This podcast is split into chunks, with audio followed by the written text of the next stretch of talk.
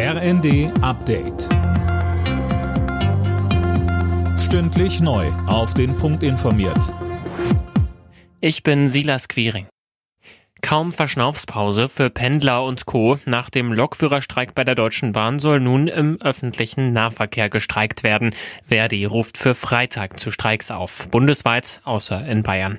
Die Gewerkschaft fordert vor allem Entlastung, also etwa kürzere Schichten, um die Berufe auch attraktiver zu machen. Christine Behle von Verdi sagt, wir haben einen erheblichen Personalmangel in vielen Betrieben, haben wir zwischen 20 und 30 Prozent unbesetzte Stellen und diese Zahl wächst an. Dazu kommt ein großer Personalmangel in Werkstatt und Verwaltung. Und wir stellen auch fest, dass es auch noch mal bei der Vergütung einen deutlichen Nachholbedarf gibt.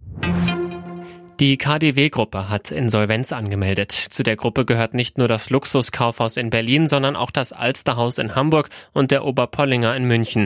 Bedeutet das jetzt das Aus für die drei Luxuskaufhäuser, Christiane Hampe? Nein, der Betrieb der Kaufhäuser geht auch erstmal weiter, denn die Geschäfte laufen eigentlich gut. Hintergrund des Insolvenzantrags sind, wie bei der Galeria-Insolvenz, die hohen Mietverträge. Dadurch ist die KDW-Gruppe in den Sog der Insolvenzserie von Signa geraten. Experten sehen in der Insolvenz dann auch eher eine Chance, die hohen Mietverträge jetzt loszuwerden und sich neu aufzustellen.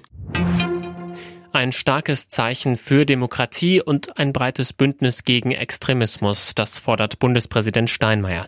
Nach einem Treffen mit Gewerkschaften und Wirtschaftsverbänden rief er zu gesellschaftlichem Zusammenhalt auf und lobte die Proteste gegen Rechtsextremismus.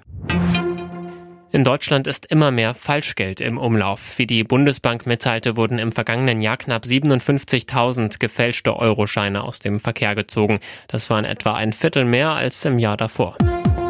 Alle Nachrichten auf rnd.de